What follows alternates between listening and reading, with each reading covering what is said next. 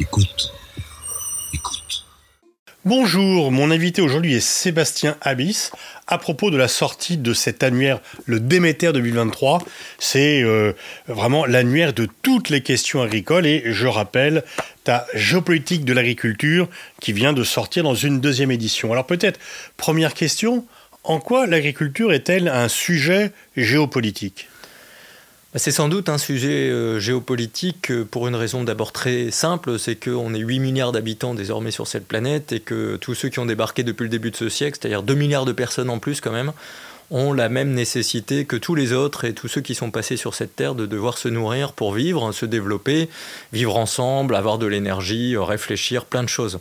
Cette nécessité vitale par l'alimentation, elle vient d'une activité qui est l'agriculture. On ne peut pas avoir de sécurité alimentaire sans production agricole et les productions agricoles dans le monde, elles ont euh, cette dimension stratégique. Euh, sans agriculture, en fait, pas grand-chose n'est possible. Ça veut dire aussi que géopolitiquement, tous les pays qui sont euh, en euh, souffrance, par exemple en termes de dotation hydrique, en termes de sol, en termes de conditions climatiques, euh, sont beaucoup plus exposés à des risques alimentaires. Donc il y a une dimension géopolitique parce qu'il y a un rapport au territoire, il y a un rapport au vivre ensemble, au faire ensemble et aux politiques publiques. Et la géopolitique, c'est aussi ça, c'est les rapports sur un espace, les rapports pour contrer des difficultés, pour faire un monde meilleur, mais parfois aussi pour le pire avec euh, des sujets de rivalité, de compétition autour des ressources et de ce qui est essentiel. Donc en fait, depuis très longtemps, l'agriculture est géopolitique et ce n'est pas les dynamiques les plus récentes à l'œuvre dans le monde qui peut euh, altérer cette dimension-là, ajoutant à cela peut-être une variable qui s'intensifie, c'est euh, un climat qui est de plus en plus complexe pour produire en agriculture partout sur le globe. Et en fait, cette équation climatique accentue finalement aussi une géopolitique du climat qui est une géopolitique de l'agriculture.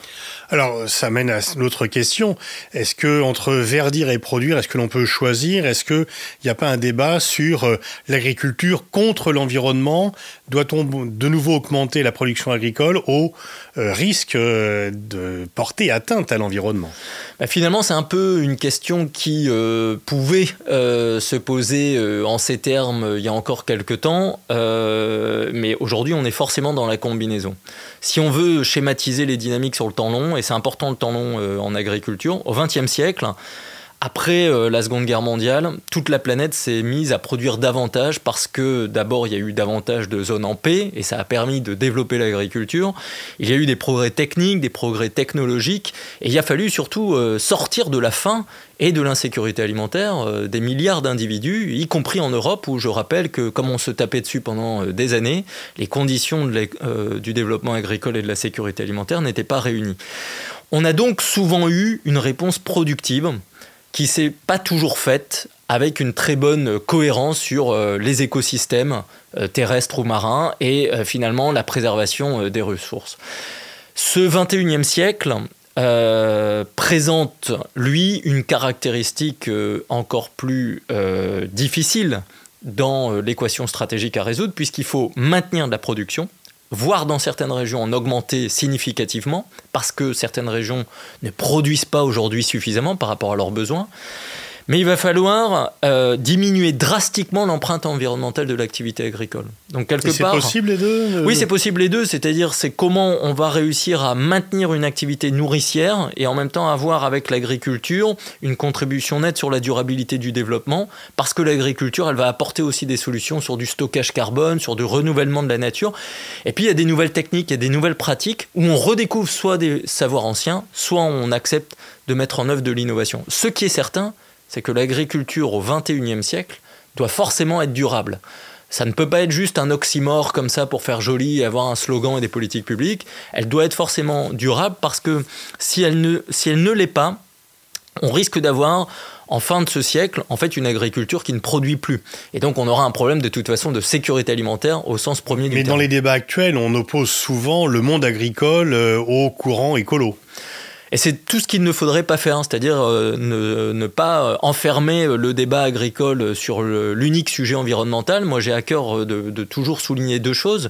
C'est qu'en fait, si on dit que l'agriculture, c'est l'environnement, on passe à côté de toute sa dimension géopolitique, économique, euh, sociale, démocratique qu'il faut toujours aussi remettre en exergue.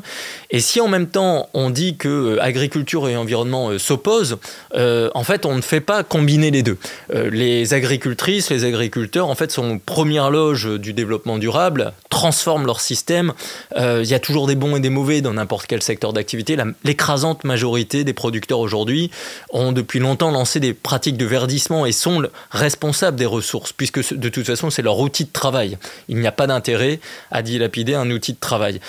La question environnementale, en revanche, on a eu tout un mouvement de euh, société civile qui a permis de réintégrer beaucoup plus l'urgence à mieux faire, beaucoup mieux faire sur les questions agricoles autour des des enjeux climatiques. Ce qui est important, c'est que les uns et les autres travaillent ensemble. C'est un peu s'unir pour changer. Si on s'unit pas, de toute façon, les pratiques vont pas changer. Et en fait, il faut sortir de débats stériles où euh, parfois certains milieux écologistes tapent sur l'agriculture comme si elle ne faisait rien, et parfois on a un milieu agricole qui est euh, anti-écologie parce que euh, pris sur un angle un peu radical. Donc je pense qu'en fait, tout le monde doit se parler et surtout faire ensemble, pas perdre de temps. Les enjeux sont trop grands. Alors dans le Déméter, là tu parles d'un réarmement agricole nécessaire.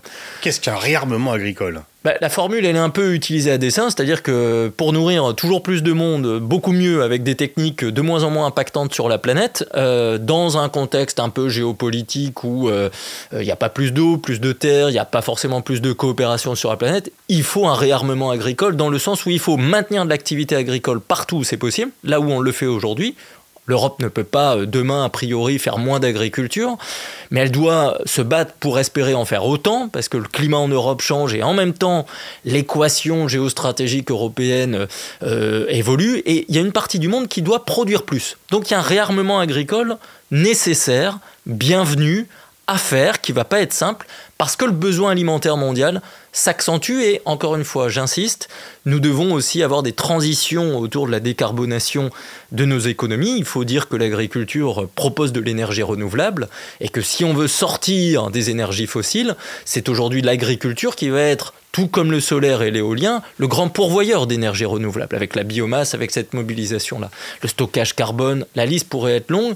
Nous avons beaucoup de coproduits de l'agriculture qui font des nouveaux matériaux, des nouveaux plastiques, de nouveaux emballages, de nouveaux équipements sportifs pour les voitures, etc. Donc toute la production agricole n'est pas qu'alimentaire, elle peut être aussi à d'autres destinées industrielles et euh, énergétiques avec ce sujet de décarbonation. Donc le réarmement agricole, c'est faire plus d'agriculture pour plus de services demain, mais en même temps avec des techniques moins impactantes pour la planète évidemment réarmement agricole parce que euh, le clin d'œil, c'est qu'évidemment certains pays ou certains acteurs utilisent la force de l'agriculture, non pas pour faire mieux demain et davantage ensemble, avec plus de coopération, plus de paix, plus de solidarité, mais retournant la force de l'agriculture pour asservir ou menacer des voisins, et donc être dans une utilisation d'un outil de paix en le retournant comme arme de guerre. On l'a vu euh, entre la Russie et l'Ukraine avec euh, euh, le blocage des exportations qui a fait craindre une,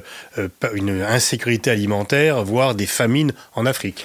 Oui, c'est pour ça aussi qu'on a intitulé l'édition 2023 du Déméter La durabilité à l'épreuve des faits. C'est-à-dire que ce sujet de faire toujours plus de durabilité au sens environnemental autour des questions agricoles, il doit être aussi challengé avec un contexte géopolitique. Et ce contexte géopolitique, c'est les éléments de sécurité, de production, de nourrir dont j'ai parlé, et en même temps un contexte stratégique où on voit certains acteurs utiliser l'agriculture pour euh, affaiblir des voisins ou rayonner à l'international en menaçant éventuellement certains pays partenaires. C'est vrai que la Russie, c'est un peu la caricature de cela. Depuis 20 ans, c'est un pays qui a autant misé sur euh, ses céréales que le gaz, le pétrole ou euh, son secteur de la défense pour son économie nationale et en même temps essayer d'avoir avec un certain nombre de partenaires dans le monde un rapport de force à son avantage. La Russie, euh, aujourd'hui, occupe une partie du territoire ukrainien. Les récoltes de l'Ukraine agricole de ces territoires sont parties dans les tuyaux russes. La Russie a, depuis un an, euh, gagné des surfaces agricoles en ayant euh, pris des zones en Ukraine, a bloqué pendant longtemps la mer Noire parce que la mer Noire était la zone d'exportation des productions ukrainiennes par la mer et euh, la Russie a raconté au reste du monde que s'il y avait plus d'instabilité alimentaire dans le monde, c'était, c'était absolument pas euh, de sa faute, euh, mais parce que l'Ukraine s'y prenait mal ou que les sanctions occidentales empêchaient la Russie de, d'inonder le, marché mondial de ses productions. Donc elle a un narratif en fait qui est désinformation d'un côté et un narratif qui est ben, rassurez-vous, reste du monde, nous on va vous nourrir, mais en même temps, si vous nous critiquez, si vous votez contre nous euh, euh, des sanctions ou euh, sur des résolutions à l'Assemblée générale des Nations unies, bah, on fermera le robinet céréalier comme on a pu fermer le robinet gazier pour certains pays dans le monde. Alors justement, tu avais publié il y a maintenant 9 ans un livre Géopolitique du blé que tu viens de ressortir chez Armand Collin. Le blé a été au centre de tous ces débats géopolitiques avec cette guerre. Oui, on a repris conscience que certaines productions agricoles étaient stratégiques. L'Ukraine, en fait, était méconnu dans sa dimension agricole. La plupart des gens avaient bien en tête que la Russie s'était euh, fortement remobilisée pour euh, sa puissance agricole, notamment avec euh, du blé. Hein. La Russie est redevenue numéro un mondial à l'export de blé Alors que l'Union soviétique était importatrice.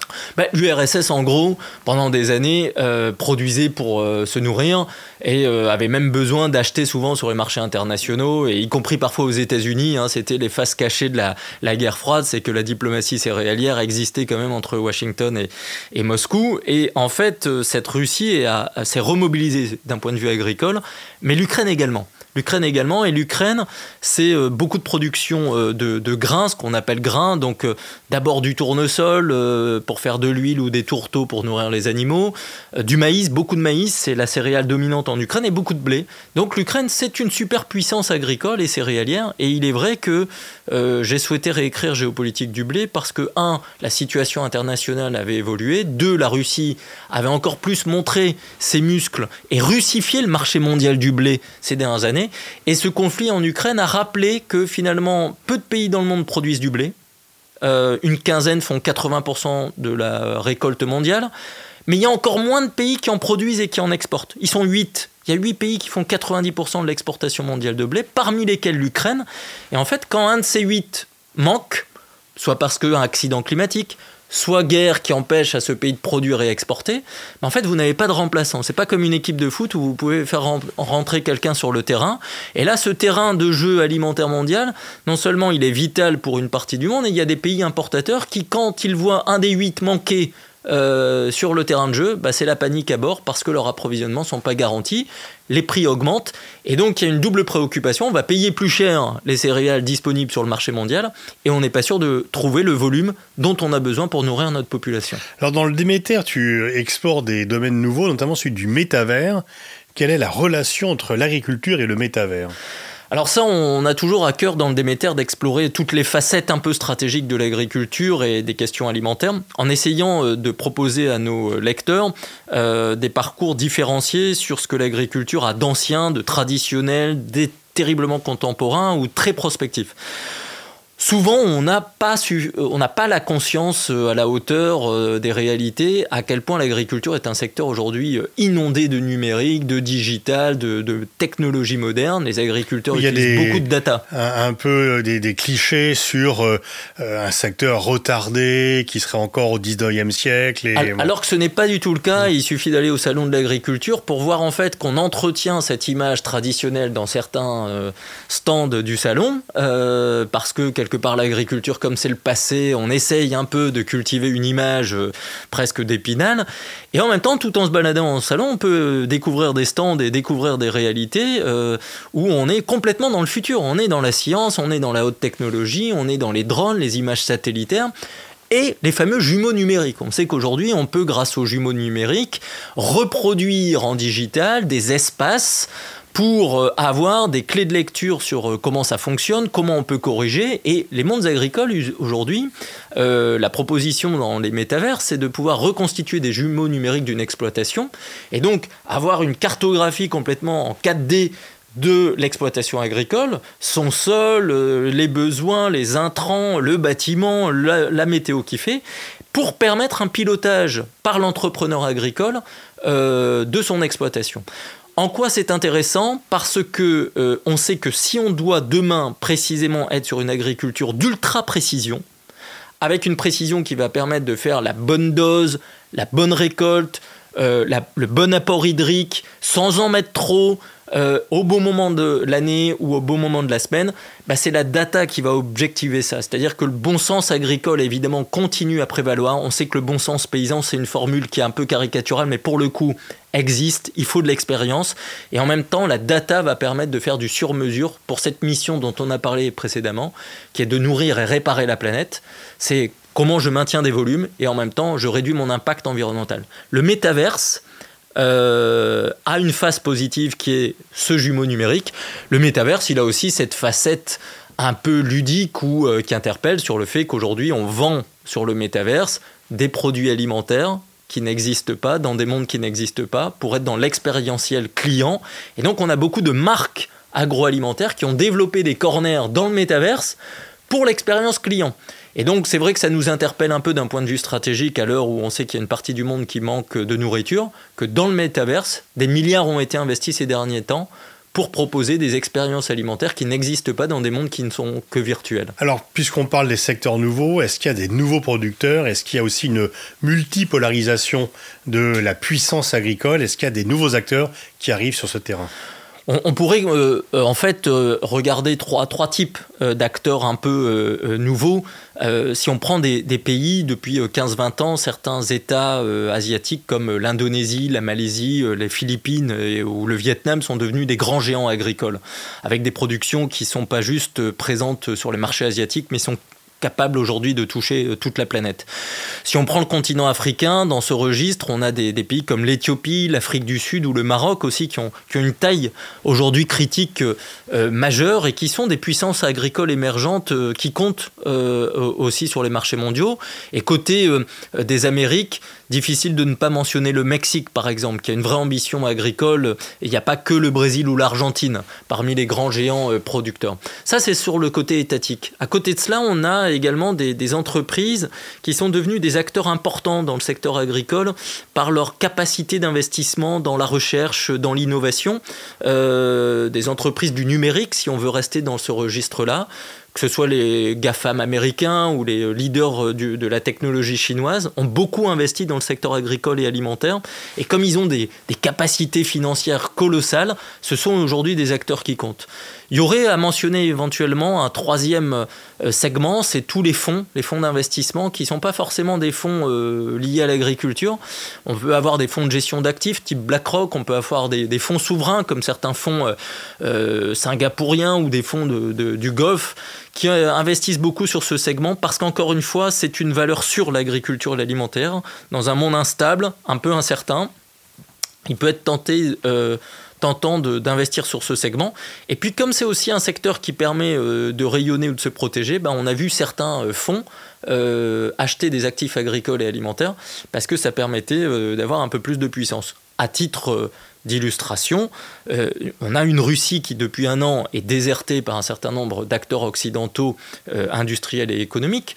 Euh, parce qu'évidemment, euh, il y a les sanctions, il y a le risque réputationnel, il y a la dimension éthique et géopolitique qui rentre en compte. On sait que l'État russe récupère un certain nombre d'actifs, d'usines, d'industries, de sites euh, scientifiques ou de production pour un euro symbolique ou presque, et qu'un certain nombre de ces actifs sont revendus au prix fort à un certain nombre de fonds, et notamment des fonds du Golfe, qui aujourd'hui ont bien compris que ce, type d'actifs avait de la valeur. Et comme les fonds du Golfe ont les poches qui se sont un peu remplies parce que le cours de l'énergie a aussi connu quelques euh, progrès euh, ces derniers mois, on voit un peu de triangulation de ce type qui redessine un peu les cartes parce que euh, pendant ce temps-là, on voit bien que les intérêts géoéconomiques parfois se mélangent aux dynamiques géopolitiques et que donc sur la scène du monde, il y a des pays qui défendent des intérêts et euh, des valeurs et ça pose aussi des questions sur ce que l'Europe veut faire sur ces questions-là. Alors il y a un autre acteur euh, dont on n'a pas parlé pour le moment, c'est la Chine. 8% des terres agricoles mondiales, 22% de la population. La Chine est euh, une éternelle assoiffée de produits agricoles. Oui, d'abord assoiffée d'eau, c'est pour ça qu'elle reste très présente dans le sujet de l'Himalaya. la sécurité hydrique de la Chine et donc la sécurité alimentaire et agricole de la Chine passe par euh, ce contrôle des eaux de l'Himalaya. Et sans doute qu'un jour, il faudra qu'on soit euh, attentif. Et euh, sans doute, l'IRIS aura besoin de se poser, sur cette question de, des, rivalités entre l'Inde et la Chine autour de l'eau de l'Himalaya, parce que c'est vraiment un sujet majeur en termes de prospective au cours de ce siècle. Mais on a une Chine en fait qui a développé tout un arsenal pour approvisionner le pays en étant capable de sourcer aux quatre coins du monde. Et donc, euh, par sa capacité logistique, par les investissements euh, qu'elle a pu euh, faire, les infrastructures maritimes également qu'elle a su mettre en place, la Chine aujourd'hui achète beaucoup, produit énormément. Hein, j'aime toujours dire que la Chine, dans certains produits agricoles, elle est le premier euh, producteur du monde et elle peut aussi en son euh, territoire. Ah, euh, sur son territoire et en même temps elle peut être le premier acheteur c'est-à-dire c'est l'effet mm. Chine ce qui est intéressant peut-être à mentionner avec la Chine c'est que c'est un pays qui a peut-être aujourd'hui besoin de s'ingérer plus qu'hier sur les affaires mondiales agricoles. Euh, c'est pas juste acheter, c'est pas juste avoir des actifs. Et ce qui est intéressant peut-être de souligner, c'est que euh, euh, la semaine dernière, la, Chine a sorti euh, deux documents officiels, un document de stratégie globale qui exprime sa position sur la scène internationale. un gros paragraphe est dédié à la sécurité alimentaire. On voit que c'est un enjeu évidemment domestique important pour le pouvoir à Pékin, mais la Chine ne cache plus que c'est un sujet mondial et que c'est un sujet sur lequel la politique étrangère chinoise se positionne. Et deuxième document euh, la semaine dernière, c'est euh, la position et la proposition euh, de la Chine sur la guerre en Ukraine et sur la dizaine de points évoqués. La Chine insiste sur la dimension agricole et alimentaire de ce conflit, avec le corridor en mer Noire qu'il faut absolument préserver, et il faudra peut-être observer euh, si en 2023, après la Turquie qui a essayé de jouer ce rôle en 2022 avec les Nations Unies pour mettre les parties russes et ukrainiennes sur cet accord euh, mer Noire céréalier, si la Chine ne va pas être tentée euh, de prendre la place de la Turquie au cours des prochains mois, surtout que la Turquie a un agenda 2023 qui se renationalise un peu. Est-ce que cette guerre Russie-Ukraine a un volet, alors non seulement pour l'exportation, mais aussi pour la conquête, un volet agricole C'est quand même des terres riches qui sont en jeu dans la conquête de la Russie Oui, oui, oui, parce que l'Ukraine, euh, et d'ailleurs Volodymyr Zelensky n'a jamais euh, caché la dimension agricole de l'économie ukrainienne et l'importance euh, tant pour son économie que pour l'export du pays à partir des questions agricoles. Et il a toujours indiqué que la force ukrainienne repose sur ces sols.